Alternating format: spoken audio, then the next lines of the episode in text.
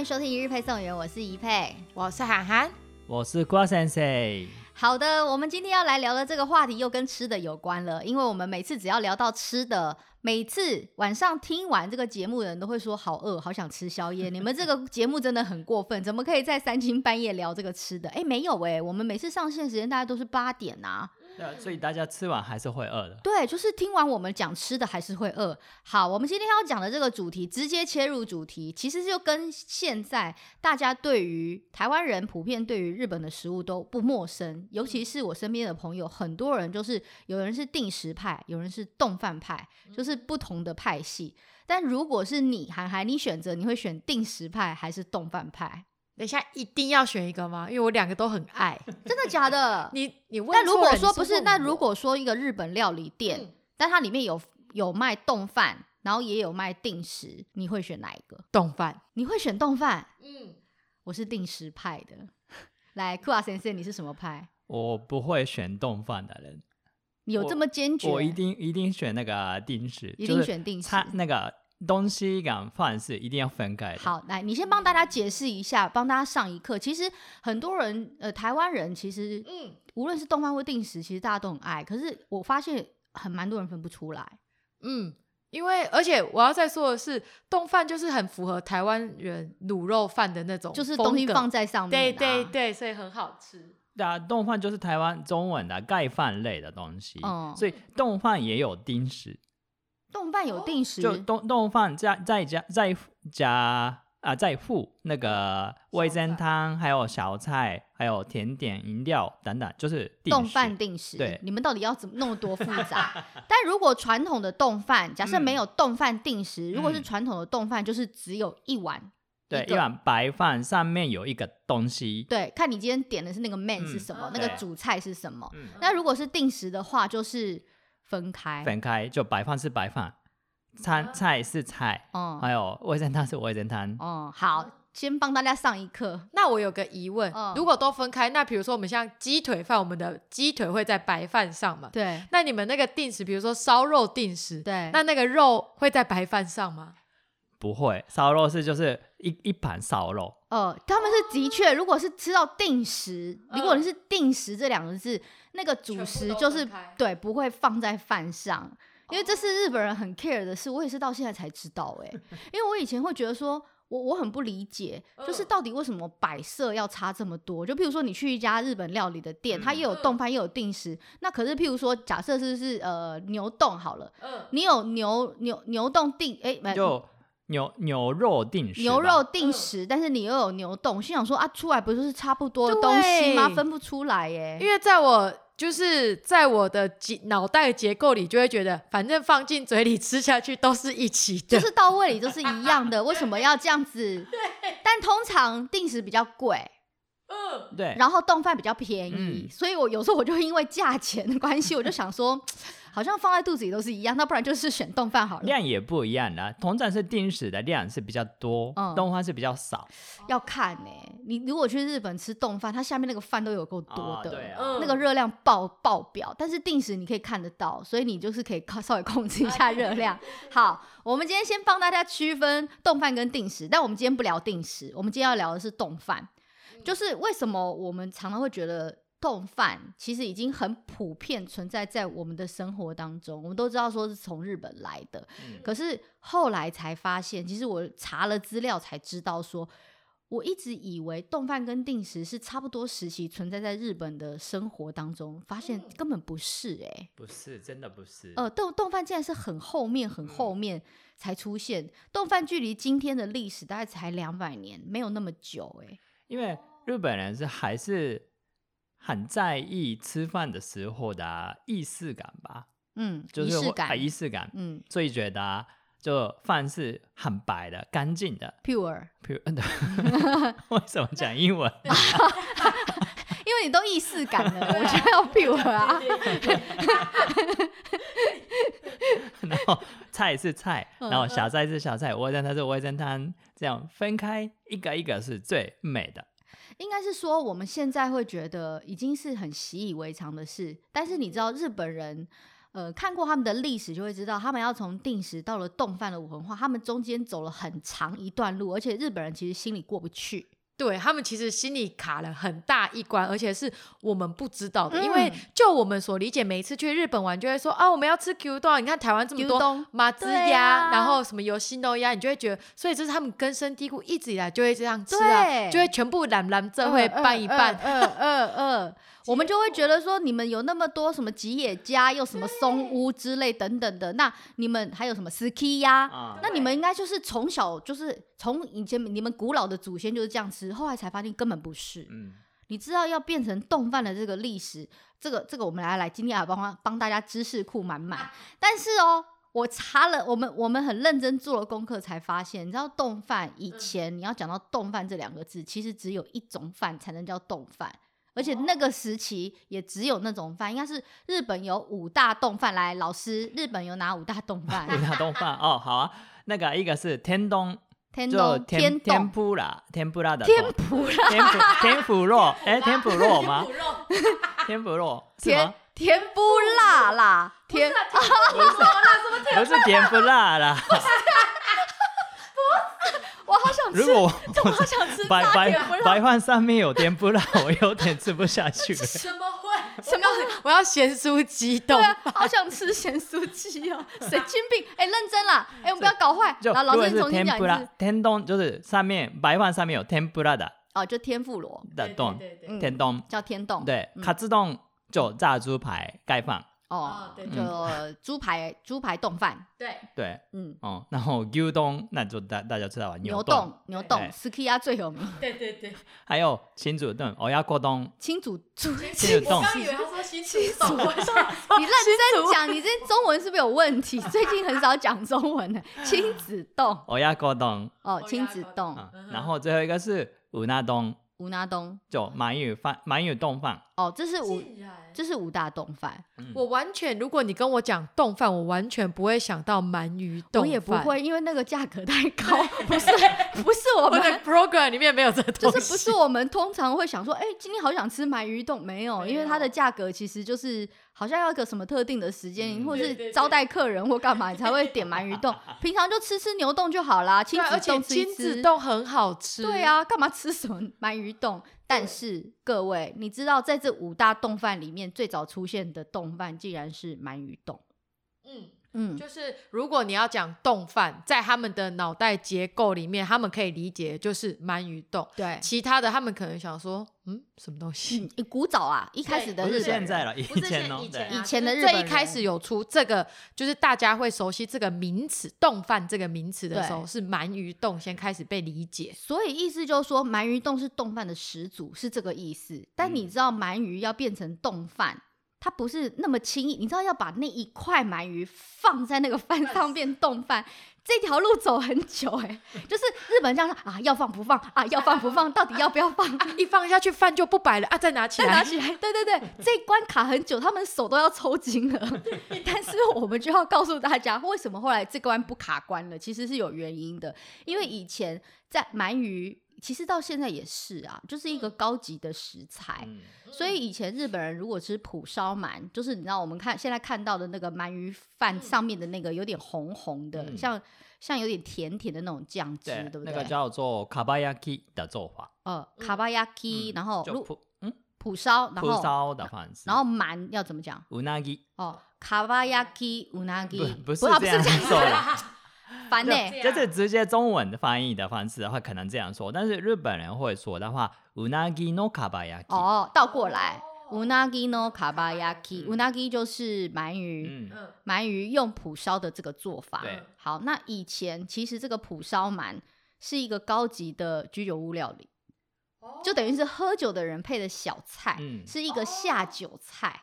所以它其实一开始不是在主食主打商品区，它只是一个下酒菜的，跟鸡软骨一样在旁边边边角角的。而且重点是，只有喝酒的男子，绝大多数都是喝酒的男子会点的下酒菜。然后因为它入手的价钱就还蛮高的，所以就是不是那种一般普罗大众吃得起。嗯、所以以前在古早江户时期那个时候，在卖这个鳗鱼蒲烧鳗的店，其实那个店很有趣，嗯、那店就是在旁边养。养了一缸的鳗鱼，就是那个鳗鱼是现现放在那边，所以它是像台湾那种海很对对对对，游来游去，游来游去，有没有？游来游去。然后呢，那个有人、欸、老板，我要这一位。对，然后就把它弄起来，然后杀杀了之后，就是直接在这边烤给你吃。嗯、所以就其实是会喝点小酒的人会会吃会点，的。可是女人跟小孩，就第一个，因为里面都在喝酒嘛，女人跟小孩又不太喝酒，然后在外面又有那个你知道串烧店会有那种串烧店的身身上会有那个味道，就日本就不喜欢。但是后来有一个有一个剧院的老板，他竟然、嗯。竟然是开启让这个让这个鳗鱼成功放在饭上的人，因为那个剧院的老板他太喜欢吃鳗鱼了，嗯、他太喜欢吃那个哎乌纳基诺卡巴亚基，没错没错哦，你记得很好哎、哦，他已经是爱鳗鱼爱到他爱鳗鱼成痴，他几乎每一天都要吃那个烤鳗鱼，好补哦啊，因为所以他是鳗鱼哥，对鳗鱼一哥，鳗鱼一哥，这位鳗鱼一哥叫做大酒保。然后呢，他那个时候因为他是开剧院的，那那时候就是开剧院就赚了蛮多钱，因为就是像哎，你现在开剧院都哎，现在开剧院都不赚钱，而且还疫情，对，还疫情还还要梅花 座，我们都没办法进去演。因为那个时时代的那个娱娱乐嘛，娱乐是没那么多，对，不是现在像现在那个网络没有了，对，以前都能开手游，对，以前大家都只能进去看戏，所以剧院老板很有钱，他很有就有钱到他可以每天吃鳗鱼。所以他就是每一天差他的下属、他的佣人去帮他买那个鳗鱼，就但但是因为外面天气冷或干嘛的，一年四季他都要吃那个鳗鱼，就送来了之后送到他面前，你当然是烤出来的最好吃。可是你知道，剧院老板不可能自己走去买，所以请他的佣人买回来之后都凉掉，他就觉得安内打呗安打咩，安 得就是觉得怎么可以吃掉吃到那种对冷掉鳗鱼，他就想了一个方法。他就叫他们家佣人，下次要去买鳗鱼的时候，嗯、先煮一锅饭，热腾腾的饭，才刚起跳的那个饭，咚、嗯，他的土锅煮好，要，然后直接装一碗。热腾腾的饭，然后叫他拿那个当一个保温。哎，有钱人真的是以前的米饭也很贵，对啊，对哦，我们以前都只能吃韩吉家。对，就是贫穷限制了我们的想象。剧院的老板他用一碗满满的米饭，刚煮好的白米饭，热腾腾、香喷喷的米饭，叫他的佣人就直接拿那个米饭去那个鳗鱼店，说：“你买那个鳗鱼，买完那个蒲烧鳗之后，放在那个饭上，然后。”盖起来，因为那个有有盖子嘛，有热气，有热气，盖起来之后马上送来我，然后一打开就可以吃到，哇，就是完完全全被保温的，对，whole new world 就是鳗鱼，而且是热腾腾的鳗鱼，再加上鳗鱼烤的那个汁有没有？有点微微甜甜的，香香的，就是要胶崩就很好吃，渗透到那个饭里面之后，哇，和着那个饭一起吃，实在是太好吃了，非常香，没想到。没想到，因为那个剧院老板很有名，就邻居街坊就想说，哎，有这样的吃法，那我们也要学习，就大家都学他这么吃。哎，邻居很有钱的，大家想吃鳗鱼饭都可以吃。结果没想到，因为这里他就大爆红，就是那一家店的那个老板就觉得说，好，哎，那不然我们就来这样子卖好了。就没想到他这样子一卖。不不仅仅是喝酒的人会去消费，接下来女人跟小孩也可以开始在那个鳗鱼店里面点那个冻饭来吃，这就是冻饭的由来。嗯，而且。那那些人吃完就会走了，就是那个餐厅的那个回不是回转的那个那个翻桌率，不翻桌率也是很变很快，没错，他们会很赚钱，没错，所以这就是鳗鱼饭的由来。我们要谢谢大久保先生，他是始祖，他是始祖哎，剧院老板哎，对啊，谁会想得到用饭来保温，而且这么鳗鱼，而且是以前的白米这么贵，所以有钱人才能这么想啊，真的。可是我这样听，我还是觉得很疑惑，因为你如果这样跟我讲说，你说他鳗鱼放在饭上，嗯，那我想到的其实就是鳗鱼便当啊，嗯，就像我们的烧肉便当，它都是这样放，然后一个、哦、一个，我懂。那跟鳗鱼冻饭有什么差别？哦，应该是说早起一开始出现的是不是冻饭的，应该是 unaju，，就是那个方形的那个瓷器的。漆器，漆器的那个，就是那种便当盒的东西。对，就是那种很贵的漆器，红色的有没有？哦，红色的那个便当盒。嗯，所以其实老板家里应该是有很多。哎，那个漆器超贵，那个漆器真的是妖兽贵哎。嗯，因为我以前在那个温那个什么温泉饭店，对，洗的只是碗哦。对，他就跟我说那个碗的盖子就已经十万日币，身体十万日币，所以只是一个味增汤的碗就要二十万日币。我跟你讲，那真的超贵。我一直以前也就觉得说，它就是红涂红色漆而已，有什么了不起？我去日本出外景的时候才知道，我拿的那个，我有一天拿的那个，就是用的那个，我因为我们刚好去七七的故乡，uh huh. 我眼前用的那些在吃东西 加起来，就是大概是就是很像是女明星走在红毯上那个珠宝的价钱，超贵。好，一个碗，而且之后你要看它的产地跟它的师傅是谁，然后加工的人是谁。就是很多日本人是把那个漆器当成他们的传家之宝，随便拿一个碗都是什么五万块台币起跳，起跳哦。然后我那时候拿的时候，我就手一直在那边抖。然后导演说：“一佩，你手不要抖。”心想说：“我等下不小心卡丢还是怎么样，切掉一块我就崩溃。”因为他又不是像那个什么车子的钣金烤漆，你就觉得，因为我们那时候洗碗的时候，他也说：“哎，你们那个碗哈洗不要乱丢。”我们想说这有二三十个，我们当然是洗很快。他说：“你那个不要乱丢，那个稍微碰撞到他们会脱漆，就会折损，然后一可能折一下就一万就没了。没错，而且你知道我这个人的个性，我就是去哪里出外景，我就会出完外景之后的做完那个单元，就会买那个欧米亚给，就买那个纪念品带回家。哎、欸，那是唯一一站我没有花钱的地方。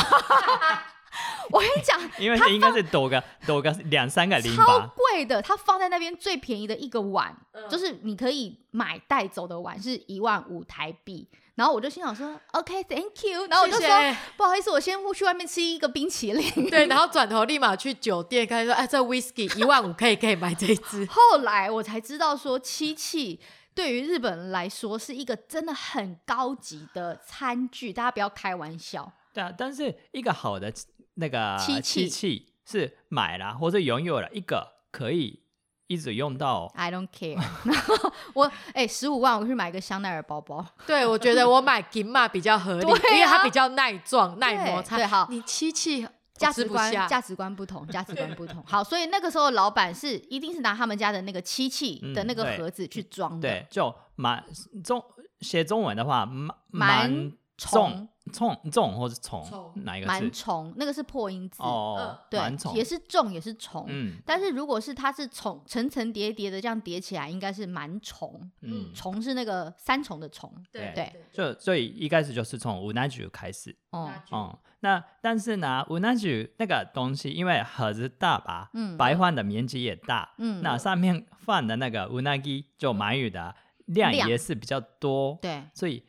价钱还是贵一点，对，所以一般人成本贵啊，成本贵，一般人真的市井小民真的吃不起。嗯、我给大家一个参考的数数字，这个数字也是我们看了很多的资料查来。以前以前在那个时代有出现鳗鱼的那个时代，一碗一碗那个荞麦面才十六块，就是呃以前的钱啦，不是现在的钱，十六。给大家一个比例，但是一碗鳗鱼就是一个卡巴亚基普烧鳗。弄一一份普烧鳗要三四百，所以你就知道那个价差。一般人不好意思只吃得起荞麦面，所以你你如果说你要真的要去吃一个鳗鱼虫鳗虫那样子用漆器装的，天哪，那就是天价。对啊，就是真的天价。他还每天吃，他还每天吃，所以嘞，所以。店家还是出了一些有一些可能平民也可以接受的价格的东西，中产阶级，对，再往下一点，再，再往下一点，但也不是平民，平民还是吃不起，对，就是比较便宜的，比较入门的，入门款，入门款的价格的东西，因为那个动画的那个容器是圆形吧，圆形的，而且是比较省，就口口是没那没那么大，还是省的，嗯，所以它摆放的量没有那么多，也可以。看得出来是多一点，嗯，然后上面放的鳗鱼也是，嗯，那个うな重的一半的量，嗯、也是看起来是满满的。哦，我懂意思了，就是我碗给你换小，对，然后肉减量，但你看起来会觉得哇，好富足哦，我都满出来了，给你满满的鳗鱼饭。哎、欸，所以你说哦，商人无论是哪一个时期的商人，无论过了几千年，商人的想法还是都是一样的嘛。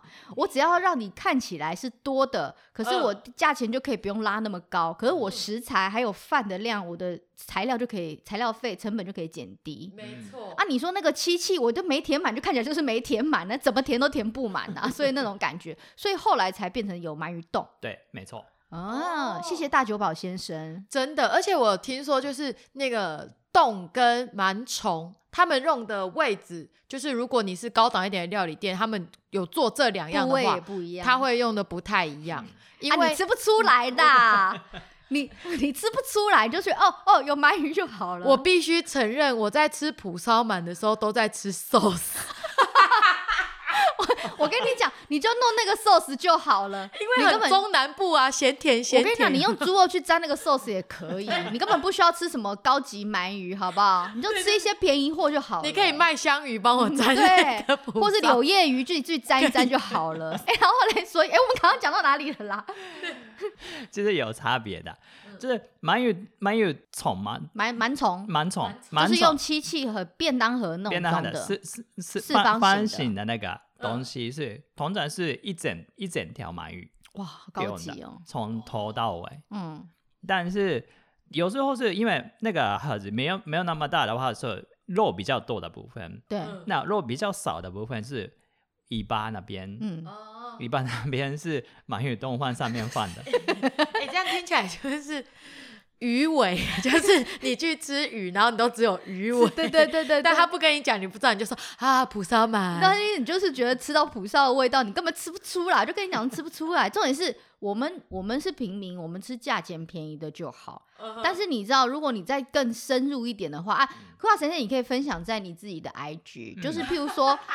那个哎、欸，用漆器装便当盒，你还有可以分松竹梅之类的，啊有有啊、它它其实价格不一样。我之前就是因为到日本去吃了那个鳗鱼饭，呃、而且用漆器盒子装，我心想说，为什么前面的那个 title 不一样，它出来的价钱都不一样，而且差超多的。嗯，日本的是多一个单机可能多一两千块日币，对，很差很多的那一种。好，这个比较深入，大家去看他 IG 好了。那你吃得出来吗？IG 很忙，IG 很忙。这个这个这个东西是真的很有学问的东西，很有学问啊！分享啊，我们这本节目都没学问，所以有有有，IG 对，因为你看我们主持人上次吃的那个汤豆腐吃不出来，但这次螨虫他好像有吃出来，我有吃出来，我有吃出来。你只要告诉我价钱不一样，我就会很细细的品尝，觉得那个鳗鱼也那么少，好像有油花，好像有那个油脂很甜美。了解。然后呢，你知道，因为鳗鱼饭。我们要很谢谢大久保先生，嗯、但也因为鳗鱼饭，我们才有了先进的发明。你知道免洗筷？嗯、免洗筷是日本人发明的。哈免洗筷全世界是日本人第一个在使用，而且免洗筷的诞生就是因为鳗鱼饭，超诡异的吧？我们那时候就一直在想说，为什么吃鳗鱼饭那个盒子一打开，你就是要用免洗筷？那你在日本，你很可以想象，因为日本人大部分你在外面吃都是用那种。瓦里巴西就是免洗筷，嗯、可是那个免洗筷的由来是因为鳗鱼饭而存在。其实简单的说，是因为蒲烧鳗嘛，嗯、你也知道蒲烧鳗它颜色其实蛮重，对，就是呃有点红红的，对对对，所以你就是你看它染色度这么高，嗯，然后你看那些漆器都这么贵，对，它如果全部都用高档的，从餐具到餐盒都高档，然后那染一染那个漆器就会从十万剩一万再剩一千。也害怕伤害到漆器，对对对，对就是因为就是会影响到那个食盒本身的这些，所以他们就发明了免洗筷。嗯，那免洗筷主要其实也是因为日本不是很爱就是木材的盖房子吗？对，所以他们木造房子，对，都是木造房子，所以他们其实这样盖盖盖会有很多的木废材。嗯，因为你那边边角角你一定没有办法用。嗯，可是它又是一块完整的木头。嗯，所以后来他们就干脆用那个木废材直接。削削磨磨，然后做成免洗筷，嗯、这样又环保又不会浪费，因为你那一块在那里就很可惜。哎、欸，可是你知道以前的人就是一般平民都拿竹筷子，就你能拿到木筷子，而且是那种珍贵的木材做的筷子，也就是高高级人家、有钱人家才用得起。所以如果说你拿到了那个鳗鱼饭，漆器已经够高级了，然后鳗鱼已经够贵了，他再附赠你一双那个高级免洗高级免洗筷。哎、欸，这就是完完全全至至尊无上的享受，奢华 zeta cudesio，奢华奢华的体验。所以大久保很有钱，又再讲很有 sense。他因为这样子，所以那就是一个 set。所以如果你今天看到有钱人家，哇，你打拿开那个免洗筷，啪咔打开的时候，哇，整个就是。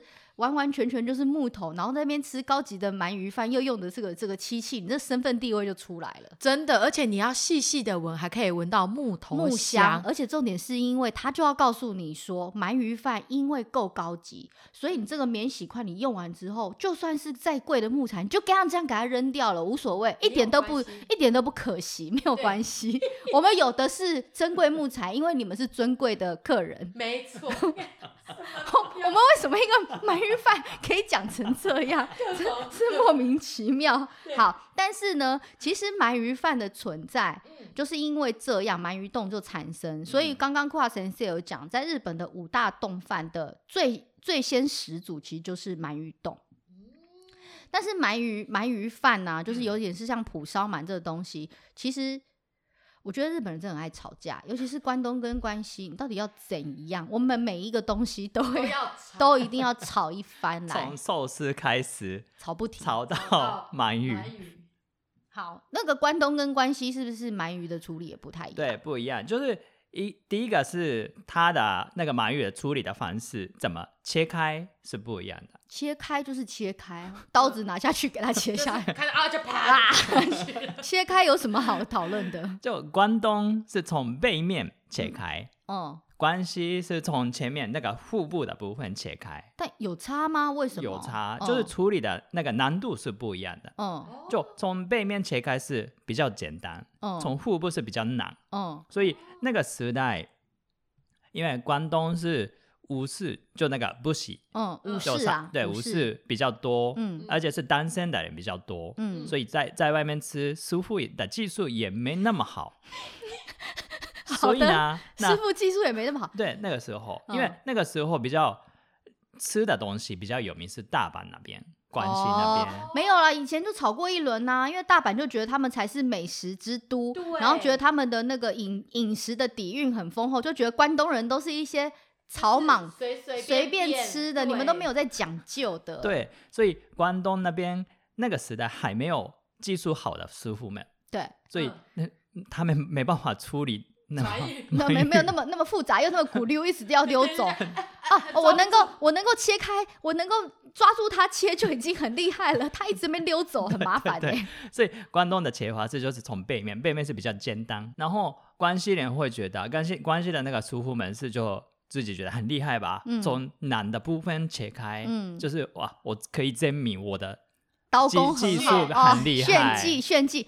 哎、欸，拜托，你从哪里切开送到我们嘴里，我们是吃得出来、哦。我们可能吃，可能大酒保吃得出来，但我们可能吃不太出来，不好意思。是他从哪里切开，关我什么事？而且我觉得关东关西还有一点很妙，你看我们从寿司，然后到鳗鱼，就发现了一件事，就是。关东人很爱省事，因为技术不佳，所以寿司也是戳两下，然后鳗鱼也是随便画两刀。然后关西人就很，关西人就是什么东西要层层叠叠，寿司就要这样叠叠叠，后来就被淘汰了。对对对，后来就被淘汰。哎，可是是不是？但是关东不从腹部切开，其实还有个还有一个理由，是因为刚刚说关东那边是武士比较多，对，武士不喜欢被切切腹。很很不吉利的，很不不是，但是背后捅刀有比较好吗？所以他们，所以关东人比较喜欢来阴的，他们喜欢背后捅一刀。哦，哎，可是我觉得背后捅刀比较不舒服。你要么你就正大光明的，你你不爽我，你就是直接来硬干。你从后面这样背后给我捅一刀，最后发现才觉得啊，捅我刀是我朋友，脊椎神经都在那，哎，那里 比较痛，正面还很多油花可以阻挡，就是啊，sorry，你没刺到啊啊。超烦，不是的，因为切腹是自嗨的，懂事情，自嗨就自自 自自自己伤害自己伤害的。哎，你的中文要不要好好去上一下？不是这样说吗？自嗨自自残哦，自残，你说自嗨，我想伤害自己的事情，好嗨哦，自嗨。真的很嗨！如果你真的要拿刀捅自己，自己好嗨哦，是自残的行为。但对，但是背后就是被别人弄吧，所以就自己伤害自己，跟别人伤害你是不一样的。好啦，这是记，就是以前关东就是从背后杀鱼，然后关西的话就直接从腹部切下去。好，这是切的不同。还有嘞，还有一个是做法不一样，烤的方式。关东是先烤，哎，先烤一下，嗯，然后放在笼子里就蒸。哦，然后等这样放着。然后客人来了之后再烤一次。哦哦，客人来了之后去沾那个酱，对，然后再去烤，这比较快的。哦，因为客人来，客人也不用不用不用等很久啊，就点了马上来，对，就这这这就走了。对，哦，但是关系是来了，关系来了，关系有复杂复杂，可以可以可以。客人来了之后，对，他去杀，然后慢慢慢慢慢慢烤，然后。给客人吃，不是你还要从 还要从杀开始，这就是我们有时候去吃饭的时候，有没有？嗯，然后东西很晚来，我就说没有啦，那个师傅还在抓牛啦，对啊，还在还在，其实是现就是现在高级餐厅很流行的直接桌边桌边料理的那种感觉，而且都是无菜单料理，都是超贵的，你只能在门口先选好鳗鱼之后，师傅就说你等我一下，然后 袖子撩起来之后，唰唰唰唰唰，抓好一条之后。进不会，好不好？然后开始在你面前，等一下我们要慢慢的切，等一下这有油花，等我一下下。哦，这被血喷到了，眼睛要瞎掉了。来，围兜兜要围好，让我们示范给你看，我们技术有没有很好？然后切完之后还要鼓掌。有重点就是，这就是可以看出关东人跟关西人他们对于食材的料理的想法真的差非常多。还有吃关关于吃饭的时间的关系，就是关东人就是快速啊，咻咻咻，吃完就走了，翻桌率也快。关西还要慢慢给你抓。鱼鲨鱼嘞，哦，他们欧洲人对欧洲人，这整个下午都在吃鳗鱼饭，从两点吃到六点，而且吃饭根本变看秀，对啊，你还要鼓掌，对，好，这是呃料呃料理手法的不同，但是大家有没有发现？鳗鱼好像都是从就是蒲烧鳗这种东西比较常存在跟看到，就是它已经是有颜色的。Uh huh. 可是日本人那么会料理鱼，为什么我都几乎没有看过？还是因为我去的地方不够高级？就是我几乎我去我去过那种桌边服务的类似这种沙西米的店，uh huh. 我也从来没有看过鳗鱼的沙生鱼片呢、欸。对，鳗鱼的生鱼片的确在日本也是吃的地方很难找，我也没有吃过。对啊。我都有吃过鸡鸡的生鱼片呢，嗯、但是我却没吃过鳗鱼生鱼片。你会想吃鳗鱼的生鱼片？不是因为我不知道那是什么感觉，我只是好奇，想说它是什么味道，还是吃起来很滑吗？还是怎么样？因为鳗鱼的血会有毒，鳗鱼血有毒，嗯，所以就如果是生鱼片没有处理好的话，可能就是。有会有食物中毒的问题，嗯、所以很难会有鳗鱼生鱼片的东西。那其实就跟那个复古那个河豚，我刚才是想到河豚，嗯，而且河豚是不是还比鳗鱼常见呢、啊？嗯，对对的，因为那个鳗鱼的话啊，那个河豚的话会有那个考试，考完之后可以处理的，就是那个师傅要去考试。所以，如果你要杀河豚，你必须要有执照。那个日本师傅要有执照，你才可以杀河豚。如果你没有证照，没有考过，是不能杀河豚的。那考完之后可以杀鳗鱼吗？不行啦，鳗鱼就是因为血有毒，所以如果你你杀鳗鱼碰到，如果你手碰到血，或者是说你手有伤口，你很容易跟那个黏液就是会有吧，你就是很容易会感染。再如果说你。你碰到鳗鱼的血再去揉眼睛，听说会失明，有超夸张的，其实蛮危险的，超夸张的。但但是加热之后，那个如果鳗鱼的那个里面有血，但是烤了六十度以上的，烤五分钟就是不会有问题。嗯，了解。那所以，如果我碰到鳗鱼血，我也要赶快去搞。就是你把你的手放在 六十度上，快去洗手就好了。你就去洗手就好了。可是都感染了不会发炎，我不是要赶快杀，就是杀那个。不好意思，你根本没有时间可以遇到鳗鱼，好吗？你就只有在海里看到它说“嘿嗨”，你最好是可以抓得到鳗鱼啊。但是呢，你知道我们之前在讲日本女生不能去买烤地瓜那集下载率超级高的。来，我们再来讲一个日本女生也太多不能吃跟不能买。哎，日本女生听说啦，我不知道，我也不知道为什么，听说不去吃，不能单独一个人，或者是说不去吃那种我们类我们在讲的是我们亲子丼、牛洞的这种连锁，譬如说松屋跟什么 Sukiya 都看不到他们。哦，是真的哦，不是现在。没那么严格了，但是以前应该是十年前、二十年前吧，嗯，还是这个习惯有。但为什么？因为那个东地方通通常是客人都是男生的，嗯，就如果女生一个人进去，其他的客人会看你，就是，哎，女生来了，她要吃什么？什么？你们？我觉得你们社会存在着好多的，就是就是那种潜规则，对，跟很多对女生的框架，对，就是我们女生的框架是不能，女生不能买地瓜，嗯、女生买地瓜就觉得说，哦，会想到她放屁很臭，然后女生去吃冻饭就觉得，嗯、呃，你要吃什么？而且里面卖的东西都是肉感饭吧，对啊，都是女生大口吃那种东西，可能很爽啊，不优雅，而且是那家那些店。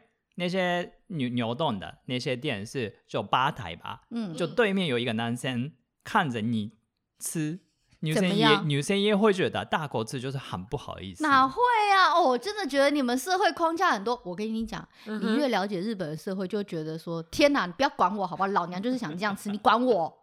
可是他们真的，我真的觉得到现在还是这样，因为你。像我之前在日本的时候，你去那些店，你真的很少看到女生。我认真说，因为我也很爱去吃那种松屋之类，而且这种是，虽然现在松屋进来台湾，但我不得不说，也是，也许是因为旅人的心情不一样，你就会觉得坐在那边大口吃着松屋，然后上面加一大堆葱，然后还有那个蛋蛋直接哇，整个都要流出来，就觉得很爽。可是问题是我吃的很爽，旁边都没有女生，尤其是没有当地人哦。你进来的绝大多数是观光客，如果有女生，如果女生进去，通常是买外带。嗯，所以女生也会想吃，只是不好意思在里面吃，然后假装说这是要买给我爸爸的，是我买给我先生吃的 之类。我我老板说他想要吃这个牛冻，其实殊不知就进去办公室之后在那边大口吃。哎、欸，他们很辛苦，哦、他们完全是偶像明星的规格在生活，但是他们是一般人，对。真的好，我们今天动饭就讲到这里了。下一集啊，来，最后我要提醒大家一件事，就是“动”这个字。哦，哎、欸，你记得哎？我记得，因为“动”这个字，大家其实困惑很久，就是那个字到底念“动”还是念什么？嗯，就是一个井，然后中间一颗鼻屎，一个井一个点。其实那个点不是鼻屎，而且那个字也不是。因为以前我在上日文的时候，我一直以为这是日本的汉字，我也是，就是 Chinese 没有这个字。因为你认真，你如果用电脑打，要你要打“动”这个字，有打不出来，法是打不出来。嗯，我电脑就打不出来，我电脑也打不出来。所以后来我们才去查，我们去确认了这个字，然后就发现其实这个字是很以前古早中国其实有这个字，嗯，然后那个字它其实念胆。嗯，然后它象征的意思比较是，这是一个井嘛，嗯、然后你有东西往下丢了之后会有那个闷咚闷的声音，就咚咚。可是它不是念咚，它念胆哦，因为念胆。对对对。那我觉得用念咚比较 比较，所以日本人那边就念丢进去咚，对啊，就是丢进去这样咚。对，所以后来大家都就会跟着念动饭动饭，嗯、所以现在很多的呃输入法，你打丼其实也找得到这个字。嗯，那如果你找不到，你打井。或者是打胆，其实都还是可以找得到哦。对，所以其实 Chinese 有这个字哦，所以其实是从中文来的耶。对，哎，我们都以为那个是日本人发明的字，因为就是打不出来啊，一开始真的打不出来。好，上到一课喽，这边要放一些每日每日一字，噔噔噔噔噔噔噔噔噔，这集就这样了，拜拜。